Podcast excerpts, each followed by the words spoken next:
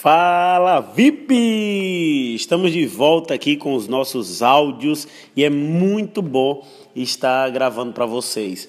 Ontem eu tive uma experiência muito bacana de uma mulher, de uma amiga que me acompanha e eu não sabia que eu tinha agido de uma maneira muito forte para que o casamento dela durasse por tanto tempo que é um ano. Ela falou que aos dois meses ela estava com um forte desejo de acabar com o seu casamento.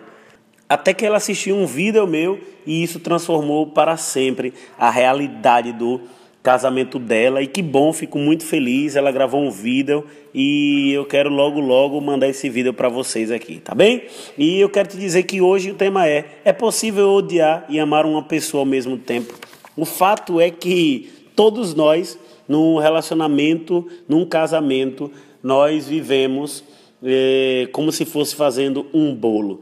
É, existem diversos ingredientes que nós colocamos. Em algum momento o doce pode ser um, o, o, doce não, o bolo, melhor dizendo, pode ser um bolo de leite ou um bolo de macaxeira, um bolo com cobertura, um bolo sem cobertura. E o casamento é assim. Amar alguém não significa que sempre nós teremos sentimentos amorosos e maravilhosos em relação a essa pessoa. Nós teremos sentimentos muitas das vezes de raiva, de angústia. E nossos sentimentos, você precisa entender isso, e eu também, eles são sempre mutáveis, sejam eles prazerosos ou dolorosos, e não refletem a natureza do relacionamento. Emoções fortes, eles são inevitáveis em um casamento. Você precisa compreender isso. E se nós pudermos aceitar esses momentos de dor e de raiva sem julgamento, esses momentos podem voar livremente e nos apresentar aspectos pessoais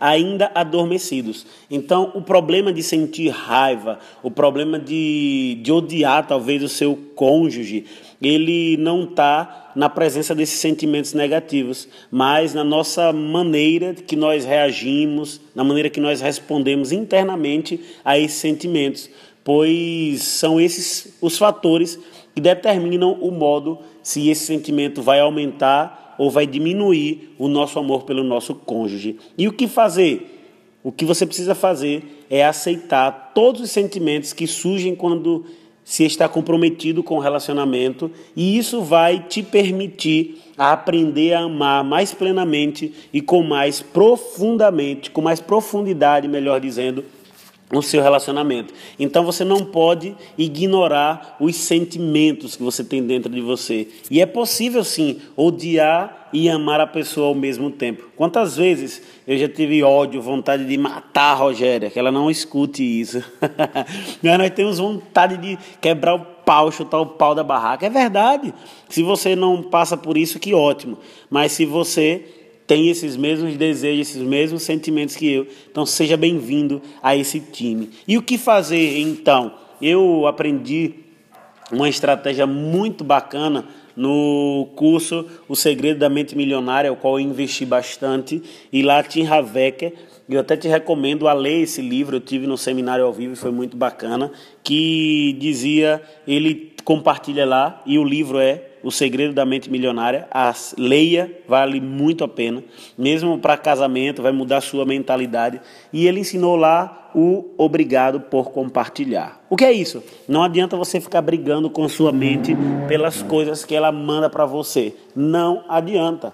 Isso só vai fazer com que você fique mais estressado, com que você ache que você é uma pessoa incapaz ou incompetente. Então, não brigue com sua mente. Quando ele te mandar uma imagem de raiva, uma mensagem de dor que você não quer, você só fale obrigado por compartilhar. E aí, tome a decisão que você quer tomar e não que o seu impulso e que sua mente manda.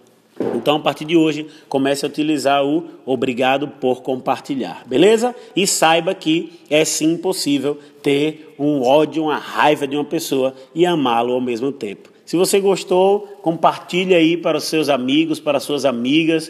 Vá no meu canal do YouTube, youtube.com.br Patrício Darvison e vamos continuar avançando. Eu espero logo mais ter muitas novidades aí para vocês, tá bem? Um forte abraço e até amanhã. Tchau, tchau.